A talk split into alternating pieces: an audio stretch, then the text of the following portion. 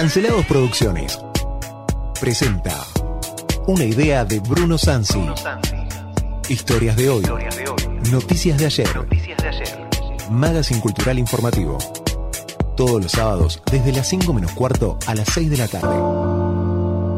Noticias nacionales e internacionales, como no las escuchaste nunca, analizadas por panelistas e invitados. Equipo. Evelyn Beroiza, Ana Paula Gaur, Ulises Loskin, Sergio Orozco, en España, Joan Garrido, Emanuel García, Bruno Sansi. Nuestros amigos corresponsales. corresponsales. Desde Francia, Jacobo Machover. En Japón, Mauro Macías Y desde Brasil, Jairo Fernández. Locución, Francisco Narváez Océs.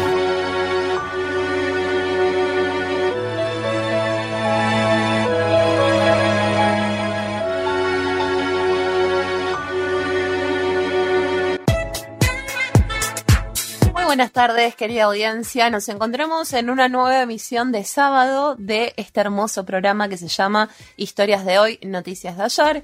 La verdad que tengo un equipo de lujo, una invitada que siempre es un placer recibirla, a la profesora María Noel Guerrero, al profesor Bruno Sansi y Ana Paula Gaud, quien les habla. y el señor Charles, Perdón, perdón. Charles Orellano, ¿dónde está? En, En la- el comando, en, en la la puesta al aire. técnica. Un capo. Carlos Orellano, Bon Jovi para los amigos. Que muy buenas tardes, ¿cómo están? Buenas tardes, muy bien. Sí, estamos bien, todo. Estamos bien, estamos tranqui, sábado, relajando. Qué hermoso sábado. Y encima ambas son amantes de la lectura. Le contamos a la gente que hoy vamos a tener un programa sobre literatura. Vamos a hablar de películas. Vamos a abrir el debate con lo de la película de 1985. Sí, vamos a tener un programa bastante cultural. Sí, muy, muy cultural. Vamos a contar algunas novedades también. Y para ello nos vamos a las noticias.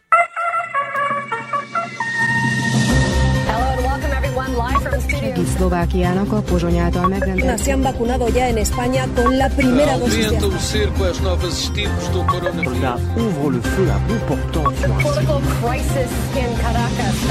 a laboratóriumban bevizsgálhassák a Sputnik V. segunda inyección. Sanidad contempla dos público das notícias. O que, vocês destacariam? Wir müssen ihn und auch andere Personen vor unsere Panorama Internacional. Panorama Internacional. Internacional. Síntesis semanal de noticias.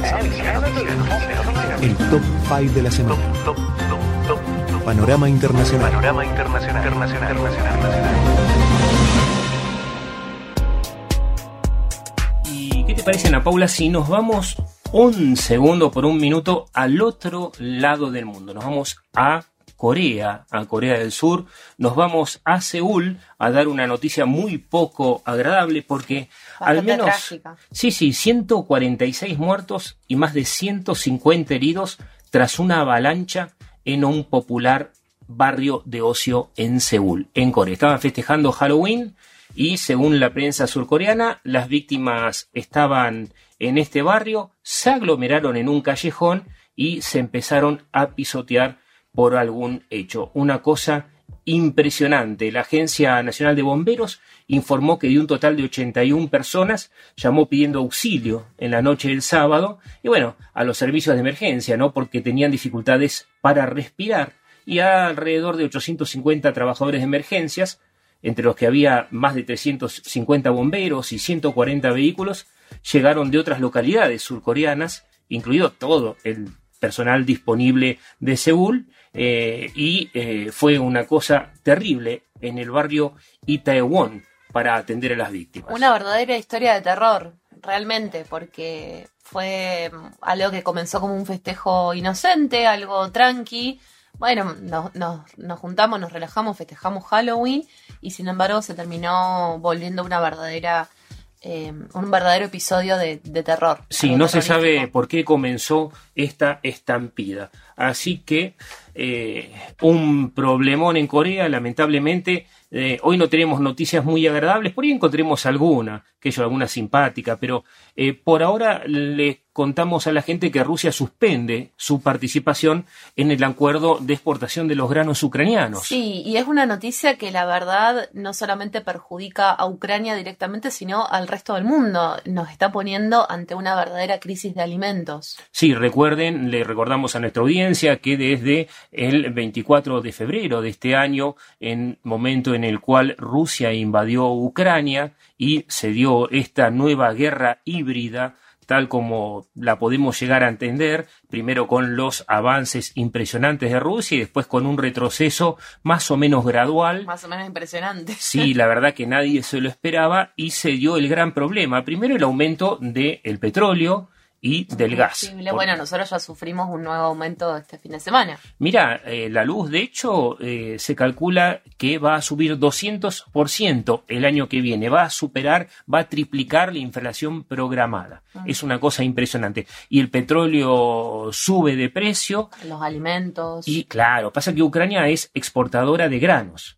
Y eso es impresionante. ¿Y qué pasaba? Cuando comenzó la guerra, los puertos ucranianos estaban no solamente minados, sino que bloqueados por los rusos. De hecho, los satélites, así como declaraban los ucranianos, los satélites demostraron que los rusos estaban robando parte de la producción de acero, sí, lo de la central de Azovstal, en Mariupol y estaban robando grano ucraniano. Pero ¿qué pasa? Esto hizo aumentar el precio del pan en el mundo porque el grano principal ucraniano es el trigo y generó protestas y crisis en diferentes lugares. Uno de ellos Túnez, otro Egipto y... Sí, eh, muchos lugares de África, sobre todo Latinoamérica también. Eh, y bueno, me imagino ahora con este bloqueo a los granos, eh, nuestro primer mandatario va a tener la excusa perfecta, ¿no? Para para justificar la inflación y, y, los aumentos de precios. Sí, lo cual no debería ser una noticia mala para Argentina porque somos exportadores de grano. El tema es que eh, inclusive pusieron el dólar soja para que la gente del campo pudiera liquidar sus dólares a un precio eh, un poquito mayor que el oficial, porque eso, cuando el dólar estaba a 135, el oficial, la gente del campo recibía eh, menos de 100 pesos, menos de 85 pesos en realidad por dólar. Entonces tuvieron que crear el dólar soja y le aumentaron, que yo, 20, 30 pesos, una cosa así. Eso ya se terminó, pararon las explotaciones, fueron récord y así todo el Banco Central sigue perdiendo dinero. Tanto es así que el presupuesto 2023 que acaban de aprobar en las cámaras, muy polémico, tiene recortes por todos lados, pero sobre todo en salud y, educación. Sí, sí, es impresionante el hachazo que mandaron eh, para esos sectores que tanto reivindican y son como las banderas en las campañas políticas que levantan. Sí, pobre la gente. Y que, nadie dice nada. Nadie dice nada, la gente lo cree y vos fíjate que en qué momento del país estamos en que en cualquier el signo político de gobierno hubiera sido cualquier otro que no es el actual, el país ya estaría en llamas. Yo realmente lo creo así porque la historia me lo ha demostrado. Y, ya, ya, hubiese llegado el helicóptero, hubiese sido todo, toda la, debacle que ya vivimos en el, en el 2001, ante semejante crisis, que la verdad se sostiene, no sabemos por qué, por qué acuerdos políticos, por qué conveniencias, pero eh, la realidad es que, bueno, sectores de educación, vos, Noel, trabajás eh, como yo en, en, en ese ambiente, eh, no, no, te alcanzan las horas para trabajar porque el dinero no es suficiente, eh, a nadie nos está alcanzando, sin embargo, Camioneros esta semana cerró una paritaria del 107%. 107%. Eh, a nosotros y a pesar de eso pierden con la inflación. ¿eh? Y, a pesar de eso siguen sin, sin alcanzarles. Eh, a nosotros nos ofrecen un 14% en cuotas, súper liquidado. la realidad es que no solamente a docentes, sino, bueno, en, en Capital Federal los residentes de medicina están en protestas hace varios meses eh, porque tampoco les alcanza el dinero. Porque Menos de 300 pesos por hora ganan los residentes de medicina, sobre todo lo que es el sector pediatría, ¿no? Mm. El, cuidado de los chicos es impresionante y después decimos que valoramos la educación y la, salud. Te conviene trabajar en unas tareas domésticas. De hecho, una empleada doméstica creo que como mínimo está a 500 pesos la hora en este momento, si no me equivoco. Eh, y también le está pasando mal. ¿Y, sí? y también le está pasando mal. Y hay una cosa muy interesante, te digo, el tema de las empleadas domésticas, eh, yo siempre lo discuto con mis colegas eh, universitarios, sobre todo los intelectuales, porque se la pasan defendiendo, y esto es cierto, ¿por qué? Porque tienen hijos, porque tienen muchas horas, son docentes como ustedes, pero todas las tienen en negro. Nadie las blanquea. Nadie las blanquea, entonces terminan reproduciendo la injusticia social que ellos mismos reclaman. Dicen, no, porque no puedo, porque no me da. Bueno, pero está justificando en definitiva. Bueno, la, explotación. titular del INADI, la, La titular del. INADI, sigue siendo Victoria Donda, que tenía a su empleada en negro con un montón de horas, y aparte eso se comprobó, y no se les cae la cara de vergüenza, ¿no? Es una cosa impresionante. Y bueno, les cuento también que también hay al menos nueve muertos en un atentado terrorista en Mogadiscio, eh, dos explosiones causadas por coches bombas sacudieron esta capital de Somalia. Entre los fallecidos obviamente hay mujeres, niños, un oficial de la policía y un periodista conocido. Eh, así que el mundo en este momento está ahí eh, tambaleando, está tambaleando la civilización. Y cuando me refiero a la civilización, me refiero a todas las cosas buenas que el hombre ha alcanzado desde el punto de vista de la ética, de la vida cotidiana, del respeto hacia los demás, y eh, está avanzando la derecha en el mundo. Ahora en un ratito vamos a entrar en eso, pero eh, nos vamos a ir primero a la pausa comercial y les contamos, para cerrar las noticias, qué está pasando en Brasil. Historias de hoy.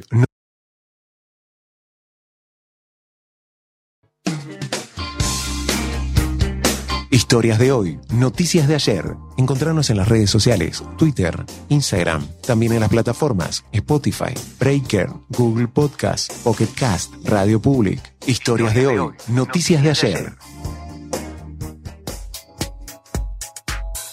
Y aquí estamos en nuestro programa de historias de hoy, noticias de ayer, y seguimos con las noticias. Nos vamos para Irán. A ver, ¿qué me traes desde Medio Oriente? Mira, recuerdan que se habían dado las protestas por la muerte de Maya Amini, una Sí. chica eh, de origen kurdo. Que se negaba a usar el, el hijab. No, no, lo tenía corrido.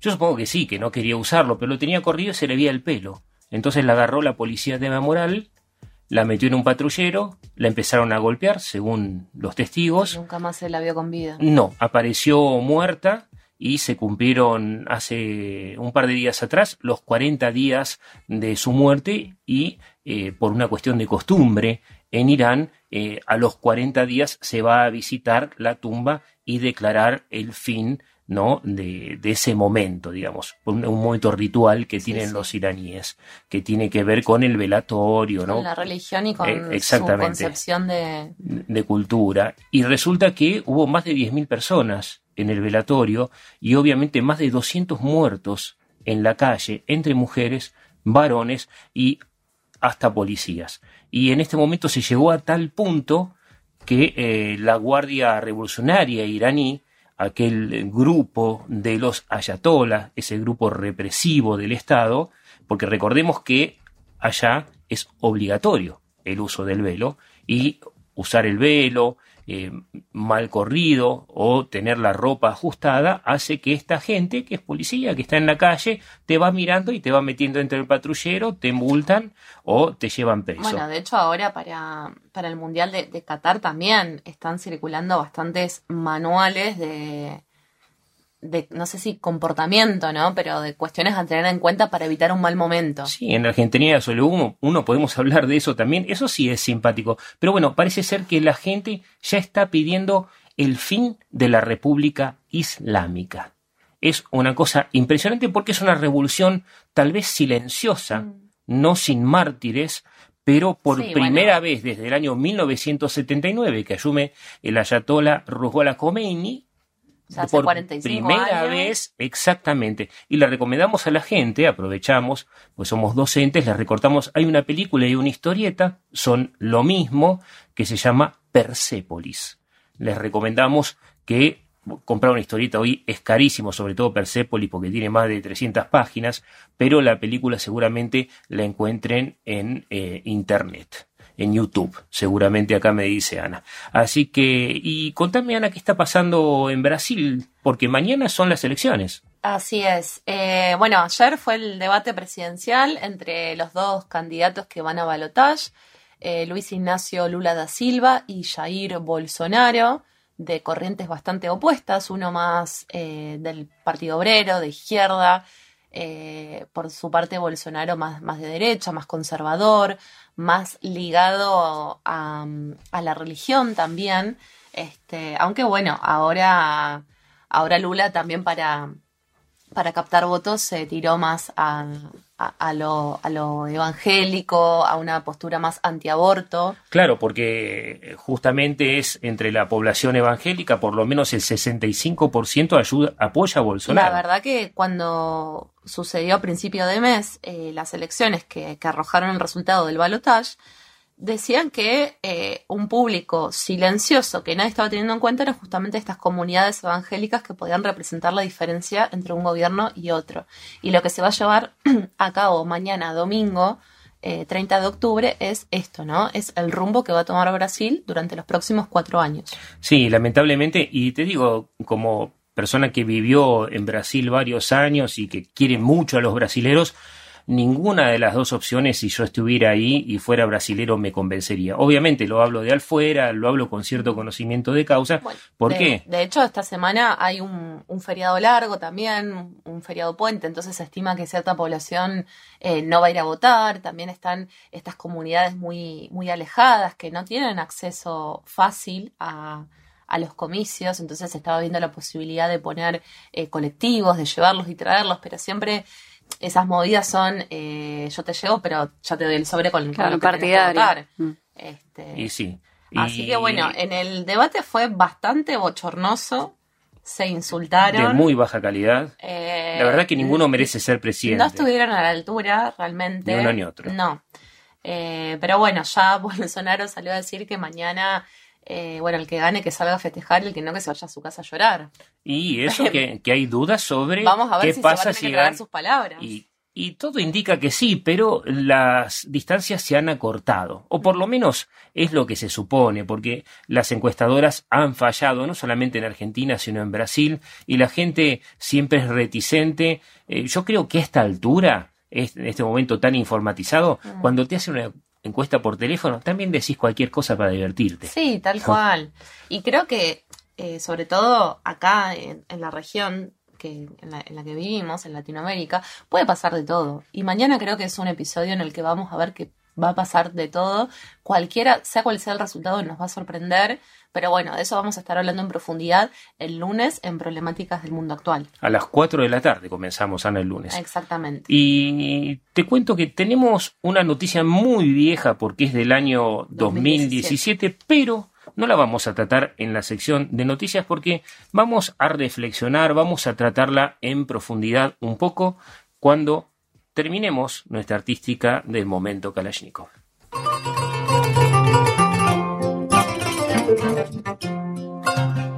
Momento Kalashnikov. Momento de opinión. Momento editorial.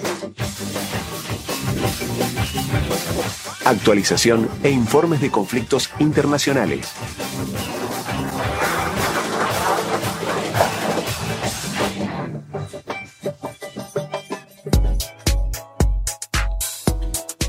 Bueno, ustedes son docentes, están en ejercicio de sus funciones. Yo tengo prohibido dar clase por un tiempo, pero ya volveré a las Ya- ya aulas. vamos a hablar de Eso este ya, ya vamos a volver rapidito. Pero lo tratamos en unos minutos, inclusive. Pero esto es terrible y no es una noticia nueva, porque esto pasó el 21 de noviembre del año 2017 en Harrow, en una localidad al noroeste de Londres. Sí. Cuéntenme. Es una noticia bastante triste, como vos decís, no, no es nueva, sino que eh, una joven llamada Molly Russell, que tenía 14 años en ese momento, eh, se suicidó en, ahí, al- al- en Harrow, al noroeste de, de Londres, y lo que está poniendo en, digamos, en, como novedad a esta noticia es que justamente a raíz del suicidio de esta menor, eh, están disparando y se están reabriendo eh, los debates respecto al uso de redes sociales en menores de edad. Eh, porque, Claro. bueno, a- apuntan justamente contra Instagram y Pinterest, que son, unas, re- son redes sociales, eh, digamos las más populares entre jóvenes, por considerar que influyeron en la decisión que tomó esta, esta menor. Claro, porque el padre encontró un... En Pinterest uno puede armar tableros con temáticas de interés y encontró en su cuenta, en la cuenta de la nena, eh, Pins Todas- de depresión claro, que pins- te pueden gustar. exactamente. Como Eh, pins de depresión que te puedan gustar. Claro, pins se llaman a las, a las imágenes o noticias o, o enlaces que tienen que ver con la temática que, que vos buscaste. Y, y, y Pinterest y todas las, todas las redes sociales actúan de esa misma manera, ¿no? Uno busca una vez algo y después te empieza como... Como el, el a- famoso algoritmo, eh, ¿viste? Claro, te empiezan a llegar gusta. noticias de eso que vos buscaste y, y te aparecen cada vez más y Claro. bueno. Evidentemente esta nena tendría alguna estaba pasando por una depresión muy fuerte, porque lo que notaban los padres es que ella pasaba mucho tiempo encerrada en la habitación, se lo adjudicaban a, bueno, cambios en la edad, está creciendo, está entrando en la adolescencia, se está distanciando un poco de los padres, pero eh, bueno, el, el papá de, ella justamente, en su afán de encontrar un porqué, eh, empezó a revisar los mails, encontró esto de, de, de estos pins que los llevó a, a Pinterest y ahí empezó a atar cabos. Claro, digo, pero empezó a atar cabos años después con la nena muerta, Mm. ¿no? Es una cosa terrible para un padre que durante años y meses se preguntaba por qué, por qué mi hija se mató si yo no vi ningún signo, Ninguna señal. ninguna señal de que ella estaba mal, simplemente estaba en su habitación viviendo gran parte de su vida como muchos chicos, muchos adolescentes hacen hoy. Yo cuando sigo, el otro día fui a la escuela y vi que un montón de chicos seguían usando el barbijo, Sí. ¿no? Eh, y hablando con, con los profesores y el director me decían que es porque les da vergüenza mostrar la cara. Sí, a veces también por cuestiones de, qué sé yo, de salud, no sé, hay chicos que tienen familiares eh, con patologías, no los quieren exponer, es verdad que el sistema de ventilación en las aulas no funciona, hay, no sé, uno abre la ventana pero no es suficiente, tampoco se dedica el tiempo necesario a la desinfección porque es, es algo irreal. Te dicen que van a terminar antes eh, las clases para que las porteras tengan un tiempo para desinfectar y entregar en condiciones el aula. Y no es real porque los chicos salen dos y media, una y diez y, e inmediatamente entra el otro curso. Entonces, la desinfección, bien, gracias. Y Sí, pero esto que decís vos, Bruno, también es cierto, el tema del barbijo, de usarlo como una forma de protección, ¿no? De, como incluso en algún momento se usaba ese peinado de taparse de la mitad de la cara con el de protección de la intimidad, decís. Exactamente, Yo, como... yo me acuerdo que, perdón, pero antes de la pandemia había eh, chicos en la escuela que usaban barbijo. Y antes de que pase el Ah. 2020. No, precursores. Eh, sí, eh, y el tema de la, de la salud mental, la verdad que es un tema que, que les preocupa a los chicos. Eh, yo les comentaba hace un rato de, de- de haber dado trabajos de, escritura en el aula y que ellos elijan la temática que les guste. Y, y siempre surge el tema de la salud mental como, como algo de interés y, y una búsqueda de, de algún recurso que los contenga, tal vez desde la escuela, porque desde la familia no ven esa posibilidad, entonces les gustaría que haya algo en la escuela, un gabinete psicológico, si querés, o algo así, como para que ellos encontrar un lugar de apoyo y, de, contención. Porque Yo, yo creo que sería re importante porque como adultos que trabajamos en educación, no siempre tenemos las herramientas necesarias, las capacitaciones pertinentes para tratar temas tan delicados como la salud mental, porque hay chicos que, eh, no sé, a veces llegan con, con autolesiones que se cortan eh, los brazos, con pensamientos depresivos e incluso ideas suicidas. Entonces, me parece que como, como adultos y como educadores, eh, es menester contar con esas herramientas y esas capacitaciones para activar protocolos en caso de que suceda alguna situación así. Sí, es una pena que no está Ulises hoy. Cuando escuche el programa se va a querer suicidar, él se va a querer autolesionar porque querría estar en esta mesa hablando de esas cosas, no solo porque es psiquiatra, sino que siempre se interesa en el tema de la educación y es padre también. Y un poco también está dirigido a los papás que escuchan esto, cuyos hijos también están en las redes sociales. Hoy se volvió normal darle un celular a un chico, ¿sí? Antes, yo me acuerdo cuando surgieron los celulares, estaba la discusión a partir de qué edad le podés dar el celular. Pero ahora el nene, todos los nenes tienen celulares, tienen celulares inteligentes, Ese tienen es el tema, smartphones. porque yo, por ejemplo, veo que yo trabajo con chicos muy, muy pequeños, de primer año, eh, y la mayoría se manejan solos para ir a la escuela, es decir, que se, to- se toman un colectivo o que van caminando. Entonces, para la familia es muy importante contar con el recurso del teléfono para eh, saber si llegaron bien, ante cualquier eventualidad, eh, ma, pa, venime a buscar o, o hay hora libre o la cuestión que fuere, estar comunicados. Pero el tema es que no es que les dan un celular viejito que funcione solamente para llamadas y mensajes de texto, sino que les dan un celular al que pueden acceder a WhatsApp, al que tienen redes sociales. Y los chicos menor, entre 11, 12, 13 años, la edad que tengan, tienen acceso a redes sociales donde se fomenta mucho eh, las agresiones, el ciberbullying entre ellos mismos, eh, los famosos scratches, de te saco una foto en la que sé que salís mal y la subo para reírnos. Eh, entonces se, se genera una, una cuestión de violencia sistemática y que después esos conflictos que empiezan en el ámbito privado como las redes repercuten en la escuela. En, a la salida te voy a agarrar. O sea, volvimos a la vieja usanza.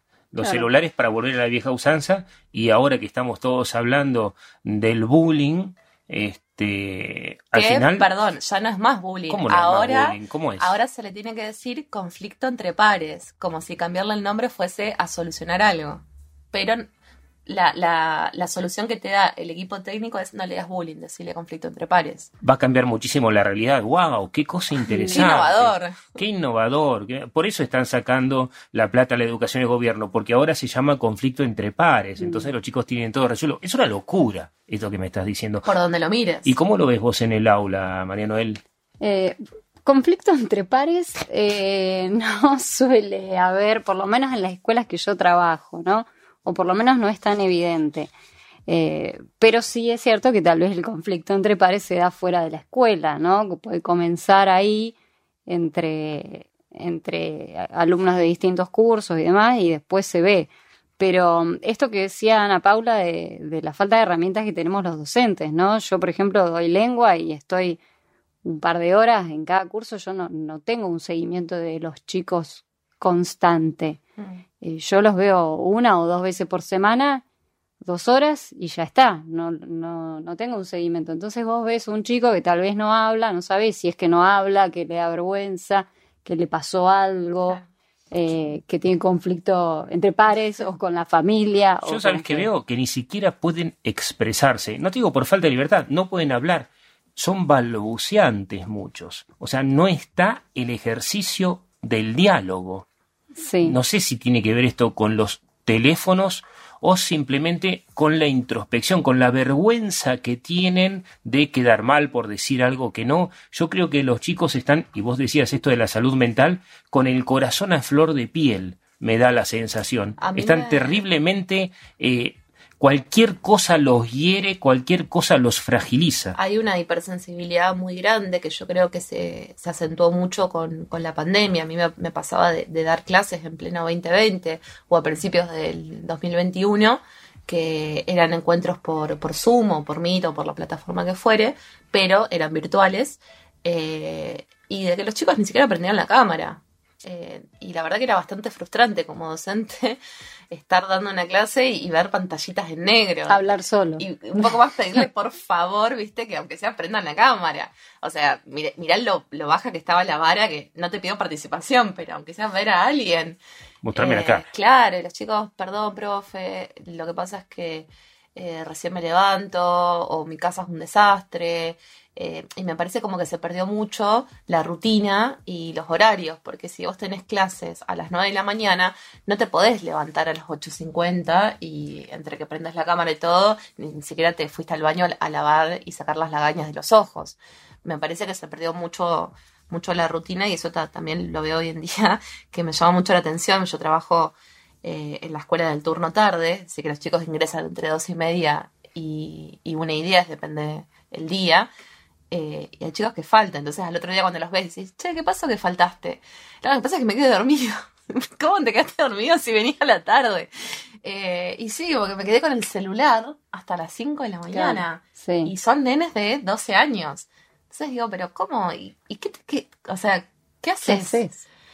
Y me quedo jugando los jueguitos o mirando una peli con el celu. Claro, es verdad, uno tiene plataformas como Netflix, Disney Plus, HBO en el celular eh, o YouTube, este, que podés mirar videos hasta cualquier hora. Y digo, qué, qué locura esto, ¿no? De, de- de también la falta de, de control parental y de límites, porque hay una falta de rutina, pero también de límites, porque un menor de 12 años no puede estar hasta cualquier hora eh, con un teléfono mirando películas que al otro día no se pueda levantar para ir a la escuela. Sí. Cuando lo fundamental es que se levante y vaya a la escuela. Ni hablar de educación física, que tiene a contraturno a la mañana. Sí, sí, y toda esa, toda esa falta de control también se, se traduce en esta, en esta falta de, de, por ahí, no sé si de interés, pero de contención de los chicos, ¿no? En la adolescencia todos sabemos que eso es una edad de, de cambios, de conflictos, crisis, y necesitan mucha contención. Y hoy en día hay como una generación un poco más sensibilizada ante un montón de cosas, porque tienen acceso a un montón de cosas, la comunicación es es más fácil con esto de internet, se pueden comunicar con cualquiera, eh, y, no, y no tienen esa contención, más sumado tal vez a los conflictos que pueda haber familiares, económicos, sociales y O demás, todo eso repercute. Falta de control, contención, Falta de necesidad de, rutina. contención, falta de rutina, dejar a los chicos que hagan lo que quieran en cualquier horario, falta de acompañamiento que, en los que estudios. va de la mano, porque vos no le podés decir a un chico de 14 años, bueno, manejate, porque es menor, tenés que educarlo y enseñarle esos hábitos de, de estudio, esos hábitos de, de, bueno, si tenés clases a las 9, levantate a las 7, te das un baño, desayunás, o sea, como... Desayunar bien. Claro, Mm. no, no, no desayunar una coca y papas fritas también. Y esto que yo te había comentado hace algunos programas atrás de, de la falta de sueños también que tienen los chicos, ¿no? Esto de como un desinterés por todo. Muy Eh, apáticos. Claro, no, no piensan nada para el futuro, no les gusta nada, no, no tienen intereses en nada. No son todos, pero son muchos, y la verdad que es llamativo esto de, Llamativo y preocupante, porque... claro, de, de, de- de tener una, como, como un síntoma de, Esperanza. de desesperanza Ahora, total. te digo, en la dinámica de grupos, eh, los nerds o los tragas históricamente, en mi época, eh, sufrían bullying en general, pero también ayudaban a sus compañeros a preparar las tareas, ¿no? Se refugiaban un poco en eso. Y eran las personas más solitarias. En mi época me refiero en la escuela, sobre todo en la secundaria, eh, y siempre estaban marginados por tragas. La historia me demostró que todos los tragas, yo era un traga marginal, ¿sí? Digo marginal porque era pobre, laburaba en un montón de cosas, pero todos los que eran tragas en mi época fueron después profesionales más adelante. O sea que aquellos en los cuales la sociedad, digamos, del aula criticaba, fueron los que mejor salieron. Pero hoy, que hay muchos chicos con ese perfil que tienen intereses, no consiguen comunicarse con los otros Mm. en términos generales. Como- o los aburre la escuela porque no está a la altura de sus expectativas. una, una desconexión muy grande en- de, de todo, ¿no? De lo vincular, de lo emocional, de, de esto de, bueno, no le veo futuro, no, no le veo sentido, entonces ¿para qué voy a hacer la tarea? ¿O para qué voy a sacar la materia? Eh, eso también es algo que se ve, que como ese resabio que quedó de, de la pandemia, de, de también falta de límites porque no sabes dónde estás parado, porque estás eh, haciendo un año debiendo dos previos. O sea, tenés, hay pibes que tienen, no sé, 23, 30 materias previas. Pero eso es una ficción. Y- ¿Cómo, y es cómo el sistema educativo lo permite? Porque lo permite, porque lo permitió, porque no se podía repetir, porque se le tenía que dar la oportunidad, que está bien, porque hay gente que realmente necesitaba la oportunidad porque no tenía conexión y hay gente que la ha aprovechado. Pero no les sirve. y otras que no. Porque la escuela es una ficción. A mí me, me pasó este año de, de conversar con- en otra escuela que trabajo, que trabajo con chicos más grandes, en quinto año, un chico que me, decía, yo me siento estafado por el sistema educativo. Ah, sí, le- Bienvenido le- al club. le digo, ¿y, y por qué? Y me dice, me siento un bolú. Sí. Eh, me dice, porque antes de la pandemia, yo no me acuerdo si fue segundo o tercer año, repetí. Y después vi que con la, ah, con la pandemia, a partir del 2020, nadie repetía y yo tranquilamente podría estar terminando eh, sexto año y, eh, y, y no estar acá. Y le digo, bueno, vos capaz que en este momento lo ves como una estafa, lo ves desde el enojo, desde la bronca, pero en realidad los estafados son ellos. Porque Sí. hacerlos pasar no es beneficiarlos, no es hacerles un favor, es hacerle un mal. Y y vos, al haber repetido y al haber hecho bien y a conciencia esos años, sin tener tantas materias previas, realmente te estás llevando un aprendizaje que el- los otros no lo tuvieron. Sí, aprovecho y le mando un saludo a mi colega y ex alumno Martín Hurtado, que él, por el tema de la pandemia, pidió a la escuela que hagan repetir al hijo. Porque dijo, mi hijo no aprendió nada, quiero que repita para que tenga la chance y la oportunidad de aprender, aprender. lo que no aprendió. No, no Así de que pasar, felicitaciones de aprender. de aprender, porque el tema es mi hijo necesita herramientas para la vida. Y lo que hicimos, le dejamos un año en blanco, lo engañamos, le decimos pasar no hay problema, y no, no quiero que mi hijo tenga eso, que sepa tiene que aprender las cosas y esas cosas después las tiene que usar en la vida. Y un colega que se llama Emilio, que me dice, la escuela termina siendo una, una ficción total, ficción total, porque en la escuela, dice, encima, la escuela, con esto de las oportunidades y todo eso, eh, te trata entre cristales. Ahora cualquier alumno también, Sí, si no le gusta la nota, te denuncia. Ahora, egresás y la vida no es una cajita. Claro, de por eso digo que es una ficción, porque vos los metes en una cajita de cristal y con el tema de que no se frustren, que sigan. Lo importante es no frustrarse, lo importante es- y cuando Sí, el pero pibe sabe, los 18 años. pero es una selva afuera la sociedad, más hoy. Este, la mitad de los jóvenes que conozco eh, tiene como mayor deseo de su vida emigrar en este momento, Mm, porque es el momento sí. social y político.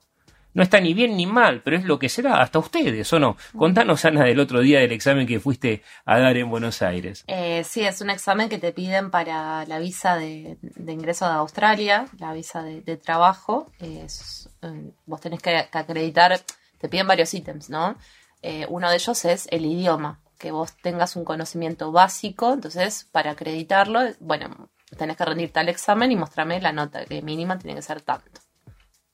¿Y tenés ganas de irte? Sí, vos no.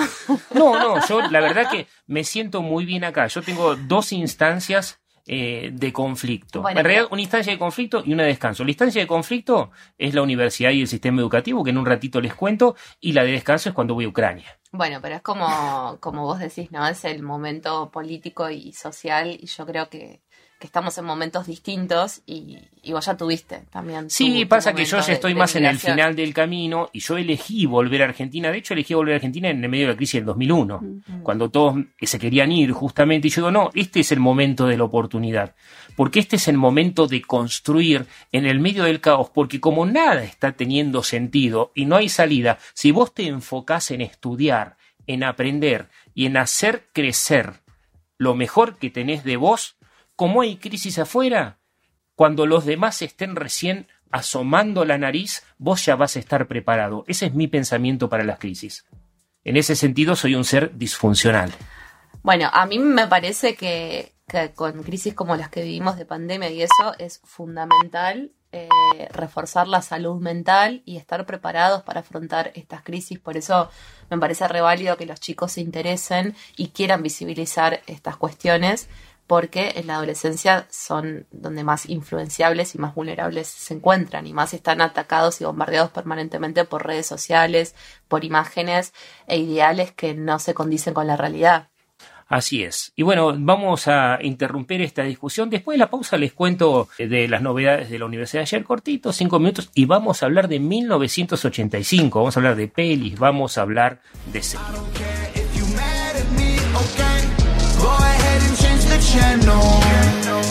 Your time trying to cancel me. They love me cause they know that I'm it. Say what you want, I guess it is what it is. Haters can talk, but they can't cancel the kid. Go ahead and go on, try and say this is it. But I swear to God, you can't cancel the kid. Cancela Cancelados de la historia. El otro lado de los personajes. Cancelados y cancelables. El lado B de los protagonistas. Documentos secretos que van saliendo a la luz.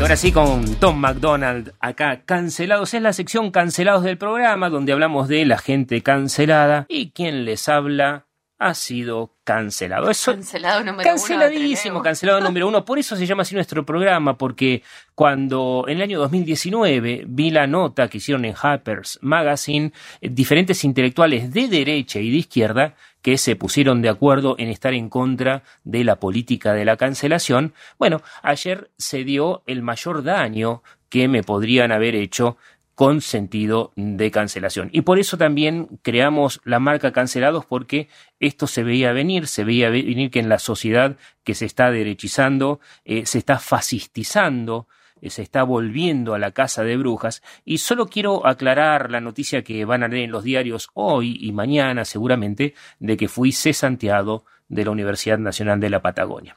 Les cuento que en realidad la noticia no es esa, porque esto obviamente no es una cuestión definitiva, eso se recurre en la justicia, eh, voy a volver a la alegría absoluta de dar clases con mis estudiantes, es una cuestión de tiempo porque la universidad lo que hizo, inclusive en contra de lo que el mismo asesor legal de la universidad dijo, me terminaron cancelando por cuestiones políticas, que no estoy denunciando la universidad, esto es parte del juego político que existe, pero es un avasallamiento absoluto a los derechos humanos más básicos, al derecho de defensa, al derecho de libre pensamiento, al derecho al trabajo, y me da mucha pena que todas las facultades en el Consejo Superior se hayan dejado llevar por un pequeño grupo de violentos que lo convenció, que los convenció de que lo mejor era cancelarme. Y digo esto absolutamente consciente de que este es un momento histórico, pero no para mí, no voy a hablar de, de, del tema este ahora, no lo voy a desarrollar. Más adelante sí, seguramente, porque va a haber novedades legales. Y también quiero decir que eh, la universidad de seis causas que se me asignaban por violencia de género declararon eh, totalmente prescriptas cinco, fui sobreseído en cinco causas y por una discusión con una persona dentro de un ámbito parlamentario eh, que fue pública, decidieron cancelarme y sacarme. Pero el tema no es este, sino el tema es el peligro que representa este, esto, esta acción de cancelación por parte del Estado, porque la universidad es parte del Estado nacional, es la Universidad Nacional de la Patagonia San Juan Bosco y los consejeros no estuvieron ni a la altura de las circunstancias históricas ni a la altura de la ley. Porque esto no se trata de una cuestión de género, como muchos manifestaron, sino que se trata de la banalización de las cuestiones de género. A mí esto me asusta eh, como padre, por ejemplo, porque se utilizó esa bandera y voy a comprobar, como ya he comprobado fehacientemente, de que fue una excusa política. Y digo esto por qué? Porque la banalización implica en la utilización de una bandera, ¿sí? que es la cuestión de género y de igualdad de derechos, como bandera política para cercenarle los derechos a otros. Y esto yo lo voy a pelear y, como dice mi abogado, ya comencé a ganarlo desde el día que presenté el caso ante la universidad y lamentablemente eh, para los que me atacan políticamente, mm, la justicia me va a terminar dando la razón. Y lo que me preocupa de esto es el daño que le ha hecho la universidad en el día de ayer a las políticas de género. ¿Sí? Porque si bien no hablo lenguaje inclusivo, fue uno de los primeros en traer la cuestión de género a la universidad, cuando eh, denunciamos el caso de David Lago González, que era un cubano exiliado que había sido abusado sexualmente por la dictadura cubana, y eh, trajimos su historia de vida a la universidad. Eso molestó muchísimo, muchísimo a eh, los militantes de izquierda que terminaron ante la evidencia, obviamente, traíamos la entrevista y decían, no, es un error de la revolución. No, no, no es un error de la revolución, es una violación flagrante a los derechos humanos. Y defendían esto como un error. Es la misma gente que hoy me acusa y habla de la cuestión de género. ¿Y qué va a pasar? Va a pasar el simple hecho de que se va a ver que esto fue una bandera. Y el problema cuando se usan banderas tan nobles como la igualdad de derechos entre el hombre, la mujer y las disidencias sexuales, que para mí es una cuestión privada que no me genera ningún problema, ¿sí? Eh, por eso digo que no pasa por una cuestión del lenguaje, sino pasa cómo haces y cómo tratás a la gente. Entonces quiero decir que esta banalización le va a quitar fuerza a todos los movimientos que se dicen de género, de igualdad de género, de equidad, de igualdad de oportunidades, porque la están banalizando, la están trivializando, usándola como bandera política. Y cuando vos usás una causa tan noble como bandera política y después la sociedad ve que era mentira, destruiste el derecho de las personas que necesitan de esa bandera porque son minorías. Y acá la minoría soy yo. Yo soy el libre pensante, yo soy el ser disfuncional que la universidad castiga por no hablar en inclusivo o por enseñar que Stalin y el Che Guevara mataban gente. Esto es importante que la audiencia lo sepa y yo soy el obrero, porque yo me fui de casa a los 15 años, laburé, viví la calle, aprendí a hacer un montón de cosas y estudié esfuerzo por esfuerzo. Yo pasé hambre, pasé sudor, pasé lágrimas, pasé mucho frío y mucho hambre. Son las dos cosas que más me traumaron en mi vida. Y nunca tenía plata para zapatillas, por eso tengo un montón ahora que me las puedo comprar. Siempre que veo una oferta de zapatillas, me quedé con, con eso de comprarlas porque no voy a tener, porque realmente no podía ni siquiera caminar. Este, y así fui estudiando, y eso es lo que recomiendo a todas las personas, que estudien, que se esfuercen, que hagan las cosas bien, que cuando están las injusticias, nosotros, que somos la minoría, los que trabajamos, los que somos sinceros, los que confrontamos, los menos, nosotros somos los marginados, los libres pensantes, porque hoy la sociedad se está derechizando, como lo dijimos, y en nombre de cualquier circunstancia sirve para armar una cacería de brujas y acomodarse políticamente. Así que quiero decirlo, es muy importante. Me preocupa si a mi hija le pasa algo mañana que no le vayan a creer porque estas banderas fueron manchadas por gente que no merece llevarlas. Así que bueno, disculpen esto, ya nos vamos al placer. Y una cosa quiero que sepa la audiencia, voy a pelear hasta el último hombre en esto porque en esto me va la vida. Toda mi vida estudié para ser docente y cosas más, cosas menos, me he equivocado o no, y he tenido muchos aciertos, pero lo que no me falta es la pasión. Así que voy a seguir peleándola hasta el último momento. ¿Y saben qué? Voy a ganar. Un saludo a todos y muchas gracias a aquellas personas eh, me llamaron y me mandaron mensajes eh, solidarizándose con la situación. Entonces, recuerden, la noticia no es Sansi fuese Santiago de la universidad, sino Sansi va a volver cada vez más fuerte y va a ser feliz dando clase. Así que bueno, nos vamos al placer de ver, leer y escuchar.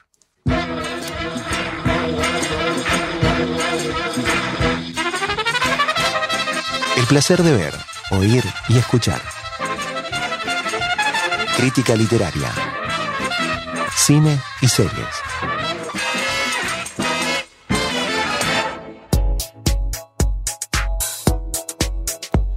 ...1985... Me acuerdo, fue mi cuarto año de secundaria. Mira, estabas...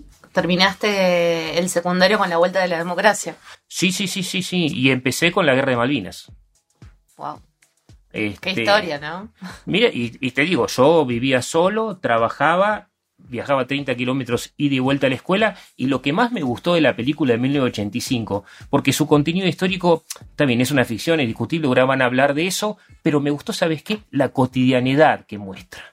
Sí, la verdad que es como que yo obviamente no viví en esa época porque nací casi 10 años después, eh, pero era como que estabas en el ambiente eh, con, con, los looks, con los peinados, la moda, los autos, los teléfonos. Sí. Y el peligro que era andar en la calle. Vos no podías no llevar el documento Mm. porque terminabas en la comisaría. Sí. Cuando tenías suerte.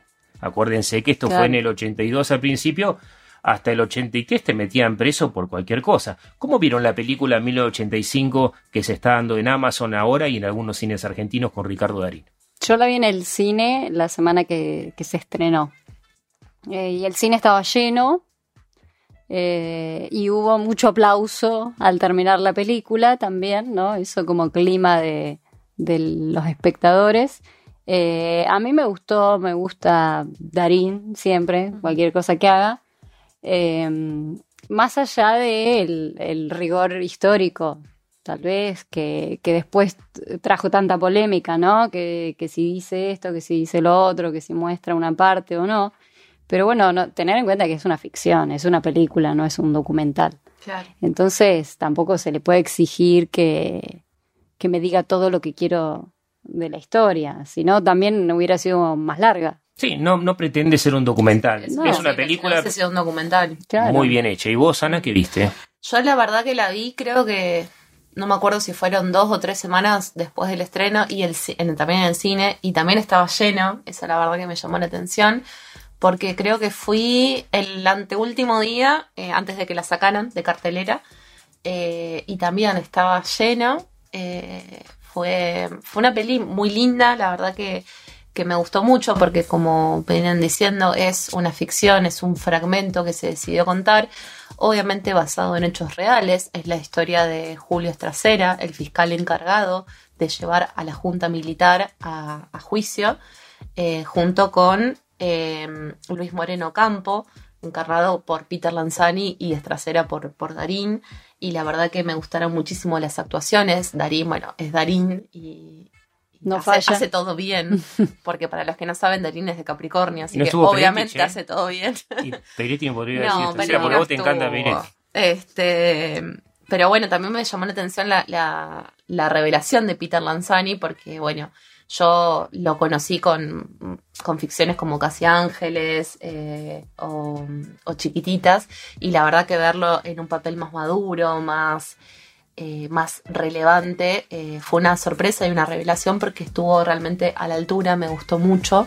Y también me gustó cómo reivindicaron a la juventud, ¿no? Porque es la historia de, de este fiscal eh, que le llega la tarea. eh, que Con todo el miedo. Yo, yo les Sí. recuerdo, Sí, sí. 1985 fue un año de miedo. Mm, Sí, y 1986-87 con el tema del movimiento Carapintadas, que fue una cosa increíble. La dictadura había terminado, pero no. Y, eso se, se ve en, en, en la peli, ¿no? Con las amenazas que sufre la familia, los ataques. Entonces le llega la misión eh, kamikaze de, de enjuiciar a las juntas, a figuras como Jorge Rafael Videla o Emilio Macera.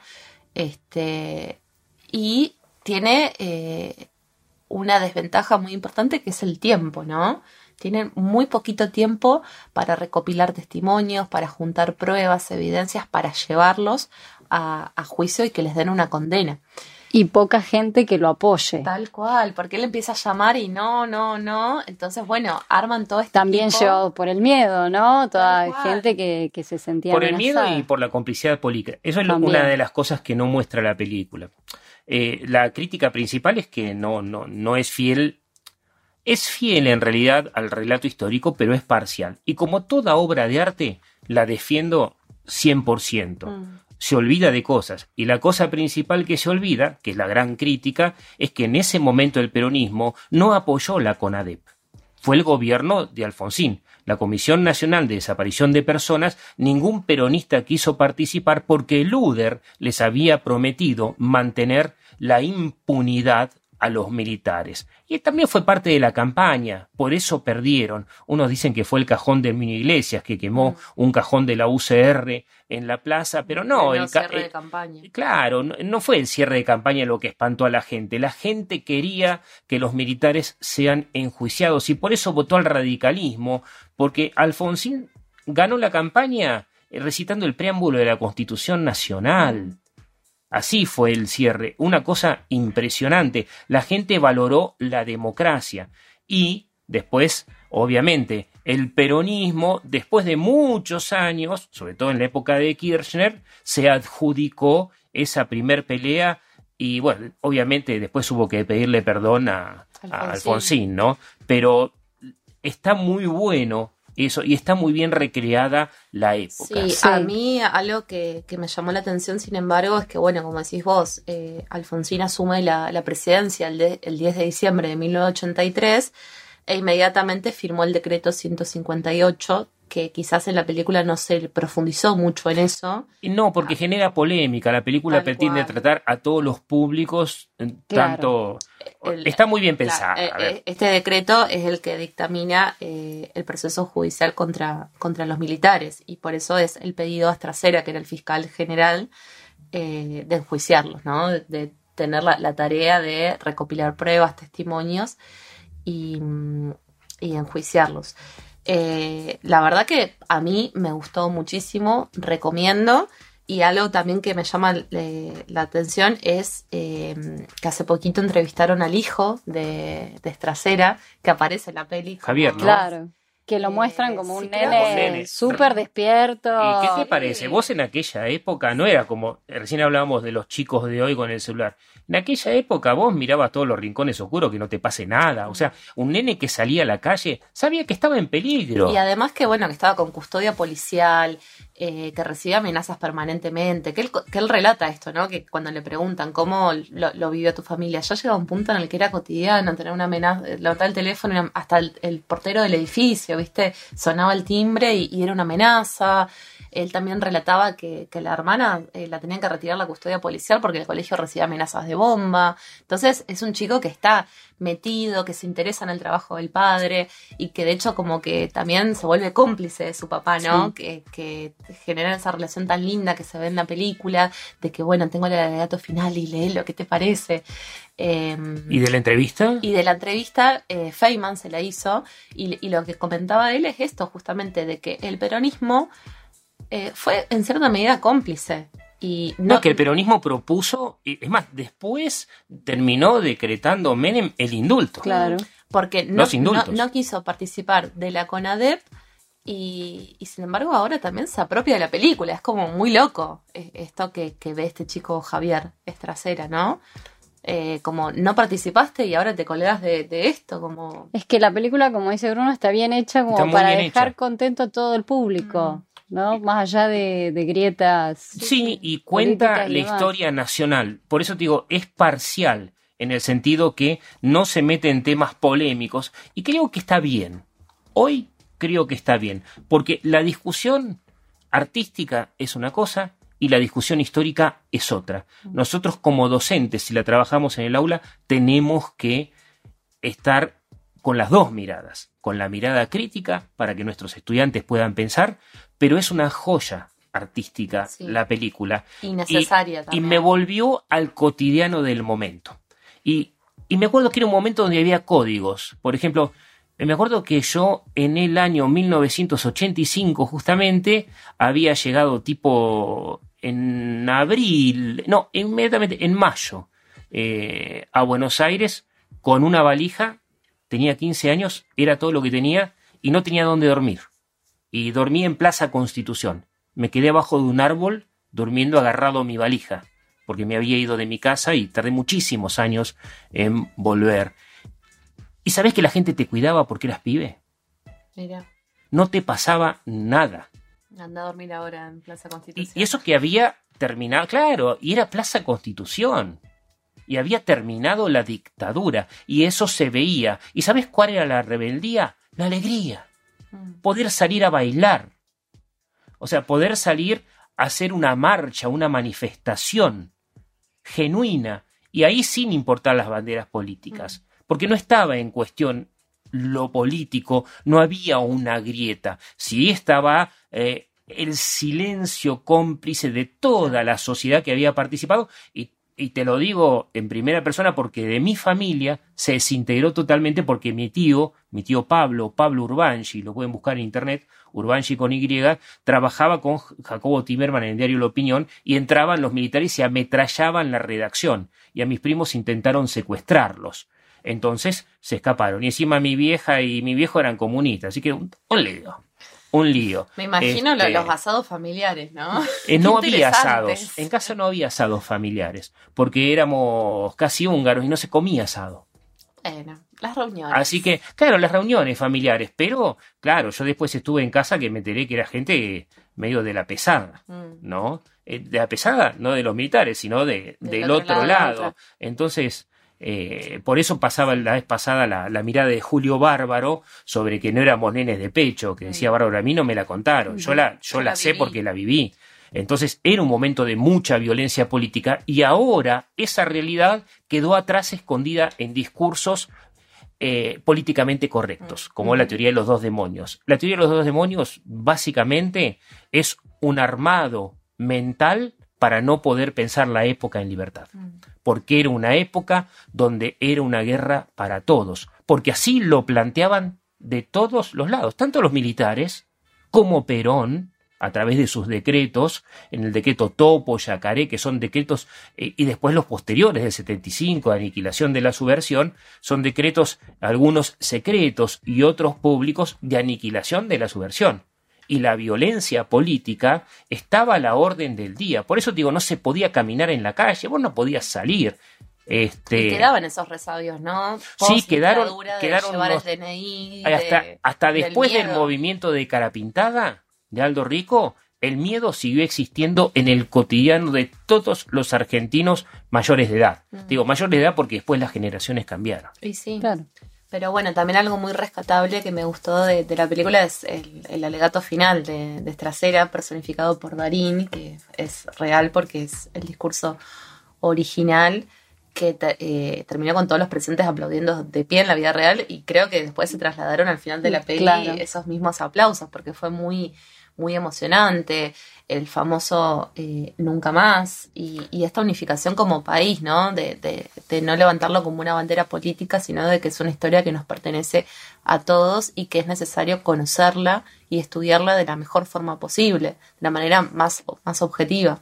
Sí, así que bueno, y, y el Nunca Más, releerlo. Yo creo que esas cosas hay que enseñarlas sí o sí porque como te decía en el bloque reciente, el fascismo hoy está imperando. Nadie quiere escuchar la voz de la razón. Todos quieren una solución para sentirse mejor en este mundo, por lo menos en este mundo argentino, de tanta frustración personal, política y sobre todo individual. Y la frustración viene de la mano del resentimiento. Y el resentimiento trae políticas autoritarias. Y cuando es el Estado el que las aplica, mamá mía. Eso es lo, lo, lo que decía Estracera en la película, ¿no? Más allá de, de, de los bandos, cuando es eh, el gobierno quien lo perpetúa, es tremendo. Y bueno, y, a, y haber hecho el juicio, eh, el primer juicio eh, en Latinoamérica fue sumamente importante. Sí, en la historia mundial. Aparte, no fue como Nuremberg, que inventaron las leyes para eso. Eh, fue sujeto a la ley argentina. Así que bueno, lo que... Nos está corriendo... Nos está corriendo... Eh, en fin, señor Charles Orellano, muchas gracias, Mariano El Guerrero, Gracias. Ana Paula Gaud, Bruno Sansi, quien les habla. Nos encontramos el sábado que viene y el lunes a las 4 de la tarde. Muchas gracias, señor Orellano, por la puesta en el aire.